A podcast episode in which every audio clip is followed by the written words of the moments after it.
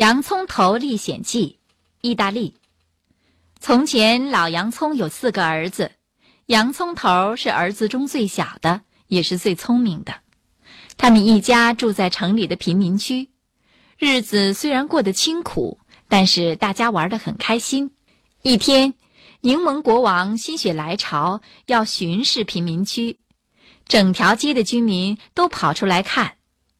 老洋葱和儿子洋葱头被挤到了最前面，一不小心，老洋葱栽了个跟头，踩到了柠檬国王的脚。国王吓坏了，连忙叫道：“护驾！护驾！”侍卫立刻上前把老洋葱抓起来，投进监狱，判以死刑。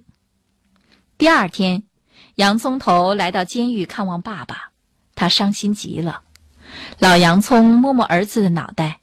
说：“呃，别哭了，孩子。这这个监狱本是关坏人的，如今在柠檬国王的统治下，坏人都到宫殿里去享乐了，好人倒坐了牢。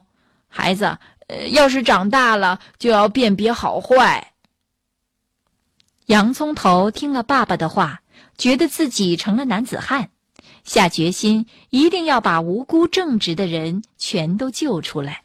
洋葱头为了学到更有用的东西，就告别家人，来到一个小村子。他认识了南瓜大爷。一天，大地主樱桃女伯爵的大管家番茄骑士来到南瓜大爷的小房面前，说：“南瓜大爷占了伯爵家的地，要他立刻滚蛋。”爱打抱不平的洋葱头用洋葱汁儿赶走了番茄骑士。没想到奸诈的番茄骑士告到柠檬国王那里，洋葱头也被抓进了监狱。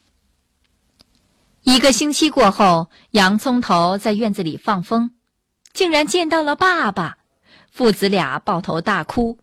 可是第二次放风的时候，洋葱头却没有找到老爸的身影。原来老洋葱生病了，不久逃跑的机会来了。在洋葱头的建议下，田鼠挖了一条地道，在上面留了一层薄土，囚犯们走到那里往下一跳，就能顺着地道逃走了。洋葱头惦记生病的爸爸，没有逃走，父子俩在监狱里相依为命。田鼠知道后，又挖了一条连接老洋葱牢房的地道，把老洋葱抬出地道。洋葱头和爸爸终于逃出了监狱，所有正直的人都获得了自由。